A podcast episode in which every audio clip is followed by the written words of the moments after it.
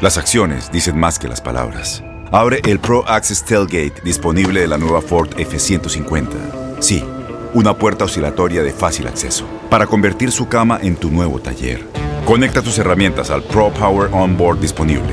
Ya sea que necesites soldar o cortar madera, con la F-150 puedes. Fuerza así de inteligente solo puede ser F-150. Construida con orgullo Ford. Pro Access Tailgate disponible en la primavera de 2024. Bienvenidos al podcast de Buenos Días América, la revista radial más completa para los hispanos. Política, salud, economía, tendencia y deporte son algunos de nuestros temas. Bienvenidos. Buenos días América, conversamos con Danilo Barco, neurólogo más conocido como el doctor sin estrés. ¿Estamos criando niños mandones inútiles? Como todas las semanas nos acompaña Fernando Espuelas en la columna política con Fernando Espuelas. Más voces piden la renuncia del gobernador de Nueva York. Y Paula Lamas, periodista con lo último en Seattle, el gobernador declara que están en camino a la tercera fase del plan de reapertura. Nos vamos de inmediato con nuestro próximo invitado. Ya está listo para conversar con toda la audiencia de Buenos Días América. Qué gusto tenerlo nuevamente por aquí. Danilo Barco, conocido como el doctor sin estrés. ¿Cómo está, doctor? ¿Qué tal, André? ¿Cómo vas? Qué alegría poderte saludar. ¿Cómo vamos, Juan? ¿Cómo va todo? Hola, muy buenos días. Bueno, hoy tenemos sobre la mesa, estamos criando niños mandones. ¿Cómo es esto, doctor? ¿Qué es lo que está pasando con los niños y por qué ahora pensamos que estamos criando niños mandones? Pues André, mira, yo no sé si vos recordés lo que a vos te ponían a hacer en la casa. Cuando yo estaba niño, en la casa teníamos un perro que se llamaba Macho y a mí me tocaba bañar al perro, sacarle eh, los parásitos que en mi país le llamamos garrapatas, no sé en tu país cómo le llaman, eh, unos animalitos que le salen a los perros. Esa era mi labor hasta los ocho añitos. ¿Cuál era la, la, labor que te ponían a hacer a ti en la casa, André? Bueno, la verdad es que como no tenía perritos, eh, yo a veces ordenaba mi cama y ordenaba la, la loza, lo llamamos los platos, y nos hacíamos un calendario entre mi hermana, mi tía la menor y yo para distribuirnos las cosas de la casa. Sí, sí, sí. Es que mira que me llama mucho la atención, primero porque tú sabes que mi labor como médico me lleva a atender personas enfermas por estrés y uno de los factores que enferma a la gente eh, eh, con hijos es no saber cómo administrar ese tiempo al interior de la casa, sobre todo con las responsabilidades de los hijos. Me llamó mucho la atención un estudio que se adelantó por una persona que no recuerdo el nombre en este momento, ni de ella ni del estudio, pero me pareció fantástico, en lo cual hizo observación, que es el primer paso de la investigación científica, en diferentes culturas. Y encontró esta persona varias cosas. Primero, le delegaban cosas a los niños. Segundo, conforme avanzaba la edad del niño, o sea, no era lo mismo un niño de 14 años que un niño de 6 años, el niño ya iba sabiendo lo que le tocaba hacer. Y en últimas, nosotros los grandes, de pronto Juan y yo, tú todavía no, André, tú estás muy, muy pequeñita todavía. Gracias. Eh, decimos siempre mirando a los niños, como, como tu hijo Juan, decimos, a estos muchachos no les tocó como nos tocó a nosotros, es que a nosotros nos mandaban, nos decían, pero quizás que nosotros como padres no estamos desarrollando bien la labor de delegar. Imagínate que se acerca tu hijo a ayudarte a preparar los huevos. Y por lo regular, usted, ama de casa que me está escuchando, usted le dice, quítese de ahí, va, va a romper los huevos, de pronto se quema, va a derramar la sal, y son cositas con las que nos vamos coartando a los niños, André. Danilo, ¿y qué estamos haciendo con los niños cuando en esta era de, de las tecnologías, el Internet, tantos aparatos electrónicos, ellos con celulares, con tabletas, no le estamos haciendo un daño grandísimo, no deberíamos ponerles un control en términos de tiempo frente a lo que pueden estar en esos aparatos y en esas tecnologías para garantizar que estén en labores de la casa, que estén ayudando en el jardín, limpiando, ayudando a venga doble ropa conmigo, así no la doble bien. Así es, así es, totalmente de acuerdo, Juan. Imagínate que hicimos un estudio eh, eh, entre Perú y Colombia y demostramos que los niños que mantienen absortos en la tableta, metidos en la tableta, en la pantalla, hacen tránsito lento y tienden a hacer más gastroenteritis por compromiso de los enterocitos, entre otras cosas de la salud. Y lo otro tiene que ver, sí, con delegar, con delegar labores en la casa. Lo que pasa es que hoy, hoy eh, la generación de papás de ahora, dentro de las cuales me cuento yo, porque tengo una bebé de 8 años y un bebé de 4, eh, por lo regular siempre le decimos, es que usted nunca ayuda y lo ponemos a hacer algo y cuando el niño está haciendo algo, pase para acá porque usted no lo hace bien. Hmm. Entonces, el niño que llora y la mamá que lo pellizca. Me acuerdo de una señora que me llamó el viernes y me dijo, doctor, me tengo que ir rápido a alistarle el uniforme a mi hijo, tengo que alistarle lo que va a comer en el colegio, ¿verdad? Su hijo va al colegio, sí, sí, doctor, y él tiene que, que, agilizar rápido porque tiene problemas con los compañeros, hasta con el, con el director de la escuela. Y yo le dije, ¿verdad? ¿Y su hijo qué hace? No, mi hijo es profesor. ¿Qué tal? ¿Y cuántos años tiene? 37. Dios mío. Pero yo le hago una pregunta, doctor. E, es un tema de que los padres de hoy se nos dificulta ver a los niños más grandes porque, porque mi mamá dice siempre, ustedes siempre serán mis niñas y, no, y las voy a proteger. Pero yo recuerdo que desde chiquita mi mamá me mandaba a doblar la ropa y no me veía pequeña cuando me, me, hacía los mandados, pues, o, me daba los mandados. ¿Qué es lo que está pasando ahora? ¿Por qué ahora los padres actuamos diferentes? La generación de ahora, André, se está demorando 10 años más en comparación a la nuestra en madurar. Cuando yo tenía 18 años, yo me movía como pez en el agua en mi ciudad de crianza. Yo tengo un hijo de 19 años que todavía me cuesta trabajo pensar que se va a ir solo para la universidad.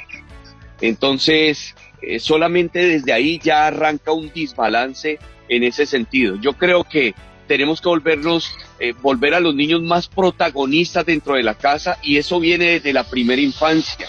Acordate que la primera infancia va desde los 0 hasta los 6 años de edad donde el niño tiene la capacidad de desarrollar mapas mentales de colaboración, de compromiso, de responsabilidad. Además, cuando tú pones a hacer algo a tu hijo o a tu hija y está pequeñito, vas a desarrollar en él empatía.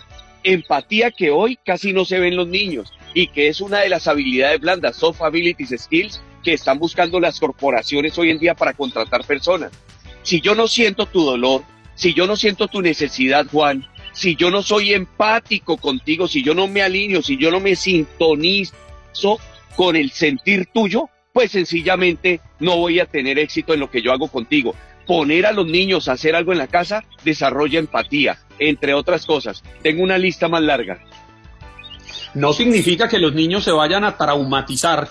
Una palabra tan de moda en las familias hoy en día, no, es que le van a crear traumas al niño. No, ningún trauma colaborar en las labores propias de la casa, a propósito de que es su casa, es su hogar, no crea traumas, creo yo crea responsabilidades. Totalmente de acuerdo, totalmente de acuerdo Juan. Eh, crea una responsabilidad y sabes que Juan, cuando yo tengo responsabilidades, yo me siento parte de, ejemplo, yo me siento parte de la familia Univisión y aclaro, todo lo que hago es ad y me encanta hacerlo, pero yo me siento parte de Univisión cuando me llama Despierta América, cuando me llama Primer Impacto, cuando me llaman ustedes, porque me dan una responsabilidad.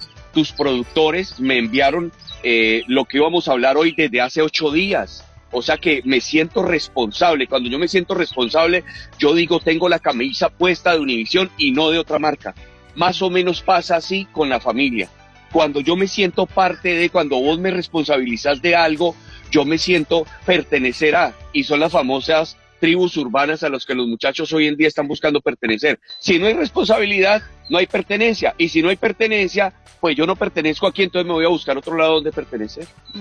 Hoy nuestro tema con el doctor sin estrés eh, son los niños mandones e inútiles. A mí esa palabra no me gusta usarla mucho, me parece sumamente fuerte, pero sí entiendo perfectamente cuando hablamos de un niño que no es capaz de hacer cosas tan sencillas como, hijo, tráeme un vaso, hijo, eh, por favor, alcánzame las llaves, ¿dónde está? No sé, y se pierden en el momento y dice, Dios mío, pero, pero, pero las llaves que están al frente tuyo y no reaccionan, es porque no están acostumbrados, en casa al menos, a recibir instrucciones. Y cuando van al colegio y se incorporan a la actividad in situ, porque también hay que valorar que estos tiempos de pandemia nos han mantenido con los niños más tiempos en casa y cuando regresan el daño se lo estamos haciendo a ellos, porque allá sí tienen que cumplir instrucciones porque es el sistema y es el deber ser y es así como crecen y es así como obtienen responsabilidades.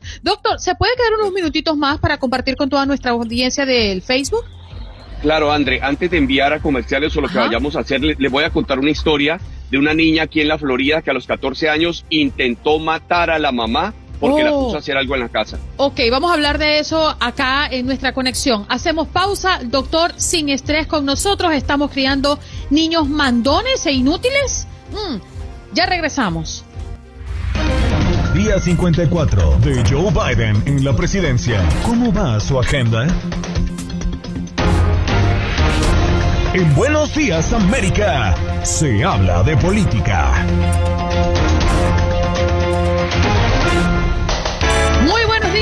Estamos listos para comenzar con la columna política de Fernando Espuelas. ¿Cómo estás, Fernando? Buenos días para ti. Buenos días, Andreina. Buenos días, Juan Carlos. ¿Cómo están?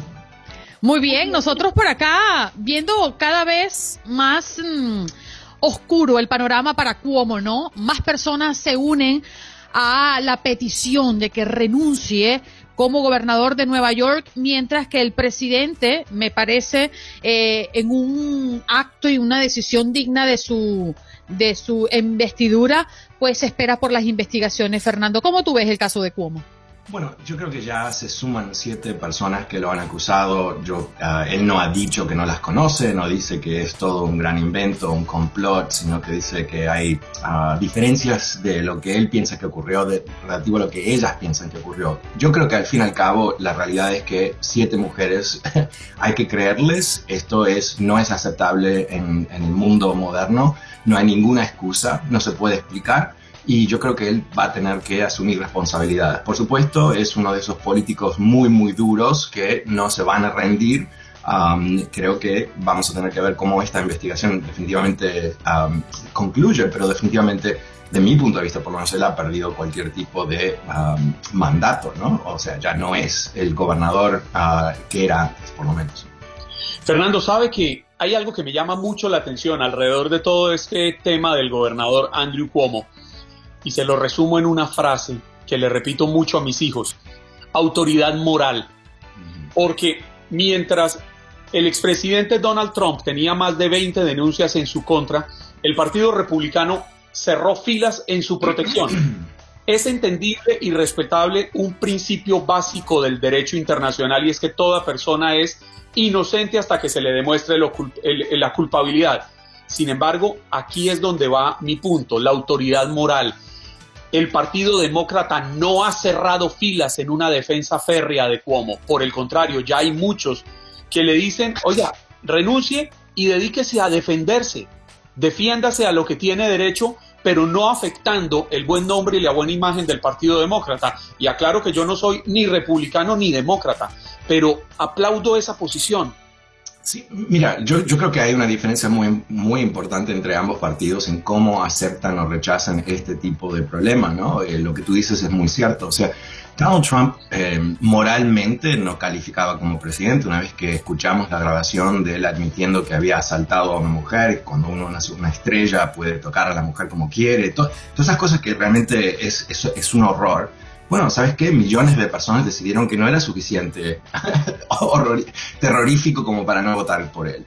Los demócratas tienen otra postura. Ah, es una postura, yo diría, mucho más ah, moderna, que dice que la, la mujer no, no, puede ser maltratada bajo ninguna circunstancia, en ningún contexto, no aceptable. Y esa es la diferencia entre los dos partidos hoy por hoy. La, yo también creo que hay una diferencia adicional, que es que uh, hubo un caso eh, eh, hace, un, par de años atrás con un senador de Estados Unidos muy querido que se encontró en una situación no igual, pero había un, elemento de que él había tenido ciertos contactos no apropiados con una persona. Los demócratas se unieron inmediatamente y lo, y lo fusilaron, básicamente. Um, y ahora la gente dice, pero en realidad no fue tan grave. ¿Qué, qué pasó? Bueno, hubo un ataque de pureza tan, tan intenso que fulminaron uno de los senadores más importantes de Estados Unidos. Y yo creo que ahora no quieren repetir el mismo error, no saben cuánto empujar. Pero yo creo que después de siete casos donde él no disputa que hubo algún tipo de intercambio, por lo menos de palabras, sino de, de, contacto físico, eh, yo creo que, aquí eh, ya hemos superado el nivel de evidencia que, que había, por lo menos con ese senador, aquí hay que tomar acción, porque yo creo que esto es importante, no solo no del punto de vista partidario, del punto de vista humano. No podemos vivir en una sociedad donde hay un tipo así súper poderoso que está toqueteando mujeres, intimidándolas. O sea, es terrible. La vicepresidenta Kamala Harris habló brevemente esta semana pasada con los periodistas después de que los legisladores de la Cámara de Representantes aprobaran la versión del Senado. Y allí una periodista le preguntaba por el caso precisamente de Cuomo. Y ella salió de la sala sin responder. Y muchas personas quedaron como con esa sensación de vacío porque la vicepresidenta pues eh, la mujer con más alto nivel en este país no respondió al escándalo que afectan a tantas mujeres precisamente, ¿no? Eh, ¿qué, sensación te da eh, esta no manifestación de Kamala Harris hasta este entonces, Fernando? Yo, creo que hay que, um, hay que darle a ella el respeto que le, le daríamos a cualquier vicepresidente hombre, que no, no esperamos que un hombre vicepresidente represente todos los hombres. Ella es vicepresidenta de Estados Unidos, que es mujer, no es mujer vicepresidenta. Entonces ella tiene que actuar como en su papel institucional, que es no, el vicepresidente de Estados Unidos usualmente no va a, condenar a un gobernador de Estados Unidos, en, particular cuando hay un proceso de investigación. Así que yo, yo, creo que ella hizo lo apropiado a nivel político. No, como mujer es, otra, es otro tema, pero yo creo que es darle ponemos sobre las mujeres tanto, tanto peso, tienen que ser no solamente 10 veces más brillantes que los hombres, 10 veces más buenas, las manos eh, completamente limpias como santas, ¿no? Si no, no, son, no están cumpliendo. No, e, ella es una persona digna, es una persona inteligente, muy capacitada, pero no está ahí como embajadora de las mujeres necesariamente. Pero en mi punto de vista, Fernando, ella, esa carga se la ha puesto ella misma en su campaña ella ha sido nosotros las mujeres, nosotros eh, eh, eh, los afro, nosotros, nosotros, nosotros, nosotros. Y ella es la que se ha cargado con, con, esas etiquetas. Sabes que tienes razón. yo creo que eso es justo lo que tú dices. al mismo tiempo, yo creo que hay una realidad política aquí que este es un gobernador con mucho poder. No necesariamente quieren dejar una situación de inestabilidad en el estado de Nueva York donde los eh, republicanos puedan entrar. Y yo creo que ahí siempre hay ajustes, ¿no? De, lo que quizás sea la situación idónea, la, más avanzada manifestación de los valores de los demócratas. Muchas veces no, que, no llegan ahí. Pero vamos, vamos a ver qué ocurre aquí. Yo, volvamos al tema esencial. El gobernador Cuomo por lo menos actuó como alguien que no ha vivido en Estados Unidos en los últimos 10 años porque que él recién se está desayunando sobre la realidad, que no puedes eh, proporcionar, ¿cómo se dice? Proposition. Propasarse. Sí. O proponer. Proponerle a una persona que trabaja para él. Si él no sabe eso, algo que, que a mí me lo enseñaron 30 años atrás en mi primer trabajo corporativo, ese es el problema de él es, su falta, no es la falta de las mujeres, obviamente, y no es la falta del sistema político. Ahora vamos a ver cómo él sale de esta situación o no, ¿no? Y eso, es, eso creo que va a ser el dictamen que tenemos que hacer sobre los demócratas, si cumplieron con sus valores o no. Claro, y volviendo a Kamala Harris, una cosa es ser candidata y otra cosa muy distinta, ser vicepresidenta, porque es que aquí ya tiene una investidura a la cual tiene que darle toda la dignidad que se merece la palabra de un presidente o un vicepresidente en contra de alguien puede ejercer una influencia muy grande en cualquier jurado, en cualquier juez, y no es la idea. Hay que mantener la independencia entre los tres Pero poderes. Juan Carlos, nadie le está pidiendo a ella que vaya en contra de Cuomo. Simplemente le hicieron la pregunta qué opinaba. ¿No? Y no quiso decir ni sí ni no. Fíjate que a mí me parece muy inteligente eh, las palabras del presidente y me parece que es lo correcto, políticamente correcto. No, no, no. Y moralmente correcto. Totalmente de acuerdo. Esperar la investigación, ya está. estoy totalmente de acuerdo. Yo voy al punto de que lo que dijo en campaña es una cosa y lo que diga ahora es otra. Mm. Pero sí debería, debería pronunciarse, al menos decir, esperemos que la justicia decida si es o no culpable Sí, eh, yo totalmente de acuerdo. No, sé esa situación, en qué momento ocurrió, qué es lo que estaba pasando. Quizás ellos no, hay, hay a veces, como ustedes saben muy bien, eh, no quieren hacer noticias, crear noticias en ese momento. Si, si estaban en un procedimiento en el Congreso y ella hace una declaración sobre cómo lo que está ocurriendo ese día en la agenda del presidente y el vicepresidente termina y ahora es sobre cómo. Entonces también hay cierta sensibilidad sobre qué es lo que está ocurriendo en el entorno político mayor. Por aquí algo que se destaca Biden o su administración más precisamente es una disciplina ah, fabulosa en términos de lo que dicen, cuándo lo dicen. Eh, hacen no se han eh, eh, eh, equivocado muchas veces con sus mensajes todavía. Falta mucho tiempo para ver cuántos se equivocan, ¿no? Pero eh, en estas alturas ellos han podido manejar la agenda que ellos querían manejar, han logrado una tremenda victoria a fines de la semana pasada, ¿no? Con, con eh, la ley de, rescate. Ah, yo creo que eso es, ha sido primordialmente lo que ellos quieren poner en el entorno. Fernando, no estamos quizás pasados de tiempo de iniciar o de establecer unas reglas éticas y morales mucho más, mucho más claras, eh, enfocadas a quienes aspiran a dirigir los designios de sus ciudades, sus condados, sus estados, del propio país, para evitar escándalos tan delicados como estos, porque vamos a tener un como en lo más, de un año que le queda todavía de, de, mandato, si no, si no estoy mal, defendiéndose y en qué momento va a gobernar, si va a tener que estar respondiéndole a la prensa, va a tener que estar respondiéndole a la opinión pública, a sus detractores, a sus seguidores. Mira, yo, yo 100% de acuerdo. Yo, yo creo lo que tú dijiste en el comienzo de nuestra conversación, ¿no? La autoridad moral. Esto es un elemento esencial del poder político y cuando lo pierdes, al menos que estás rodeado de sinvergüenzas, ¿no? Eh, eh, es, eh, ya has perdido tu capacidad de, hablar con, con, los votantes, con los ciudadanos y decirles, va a ser esto o lo otro, ¿no? Porque la gente va a cuestionar tu motivación, qué estás tratando de hacer. ¿Cómo hizo algo también, algo que me pareció en el momento totalmente absurdo, que es que publicó un libro, tres meses atrás, seis meses atrás más o menos, hablando sobre su tremendo liderazgo de la pandemia, todavía se estaban muriendo personas a la derecha y a la izquierda. ¿Qué estaba haciendo este tipo? Bueno, estaba presentándose eh, o preparándose para presentarse a la candidatura de presidente.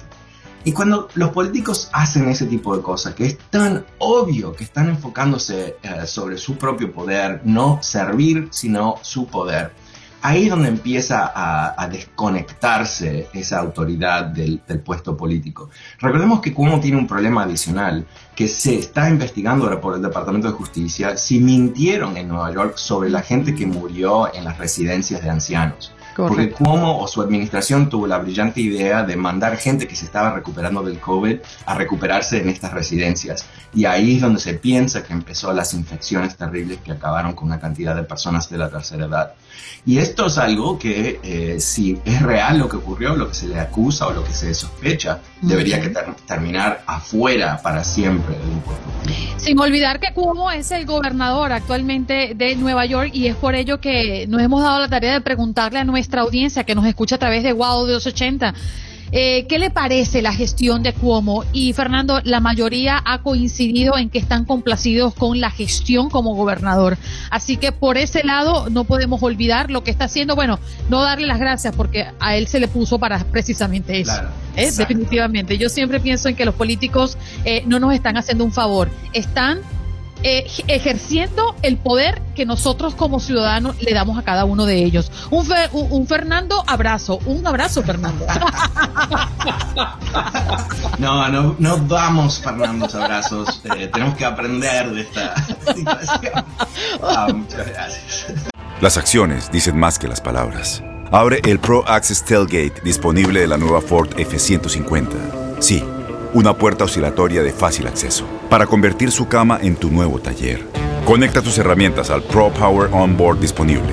Ya sea que necesites soldar o cortar madera, con la F-150 puedes. Fuerza así de inteligente solo puede ser F-150. Construida con orgullo Ford. Pro Access Tailgate disponible en la primavera de 2024. When you buy a new house, you might say, Shut the front door! Winning! No, seriously, shut the front door. We own this house now. But you actually need to say, like a good neighbor, State Farm is there. That's right. The local State Farm agent is there to help you choose the coverage you need. Welcome to my crib. no one says that anymore, but I don't care. So just remember, like a good neighbor, State Farm is there. State Farm, Bloomington, Illinois. Boost Mobile tiene una gran oferta para que aproveches tu reembolso de impuestos al máximo y te mantengas conectado. Al cambiarte a Boost, recibe un 50% de descuento en tu primer mes de datos ilimitados. O, con un plan ilimitado de 40 dólares, llévate un Samsung Galaxy A15 5G por $39.99. Obtén los mejores teléfonos en las redes 5G más grandes del país. Con Boost Mobile, cambiarse es fácil. Solo visita boostmobile.com. Boost Mobile, sin miedo al éxito. Para clientes nuevos y solamente en línea, requiere AroPay. 50% de descuento en el primer mes requiere un plan de 25 dólares al mes. Aplican otras restricciones. Visita boostmobile.com para detalles. Nos vamos de inmediato a Seattle. Paula Lamas ya está con nosotros. Paulita, buenos días. ¿Cómo te encuentras? Muy bien, muy buenos días. Poderoso lunes para todos, pues con muy buenas noticias. Ya poco a poco como que se va abriendo, estamos saliendo de ese túnel que decíamos estábamos en esta plena pandemia. Así que parece que las cosas pueden ir poquito a poco regresando a la normalidad muy pronto. Eh, buenas noticias porque el gobernador Jay Inslee aquí en el estado declaró que estamos camino a la tercera fase a partir del 22 de marzo. Entramos en esa tercera fase del plan de reapertura que él ha establecido, lo que significa que los restaurantes y otros negocios van a tener la potestad de eh, abrir y estar en un 50% a capacidad y un 25% de los estadios, lo que ha llenado, por supuesto, de felicidad a todos los fanáticos aquí de los Seahawks, eh, pero sobre todo que ellos están en temporada de los marineros, que ya va a comenzar la temporada de béisbol aquí y de los Sounders, por supuesto. Así que esas son una de las maravillosas ah, noticias que aquí tenemos. 9.000 fanáticos van a poder estar en esos estadios y poder disfrutar y aupar su equipo Ah, en persona. O sea, usted ya está planillada para estar en las graderías. Vamos. Bueno, la cosa más o menos, más o menos, así. Por lo menos ya tengo mi primera vacunita, la segunda viene pronto, así que yo creo que sí me animo a ir a ver a los marineros porque soy fanática del béisbol, me encanta, así que creo que sí, sí ¿Cuál es vamos el a poder. pitcher de los marineros de Seattle históricamente hablando? Bueno, para que tú sepas que tú me imagino que tú sabes, venezolano, de King.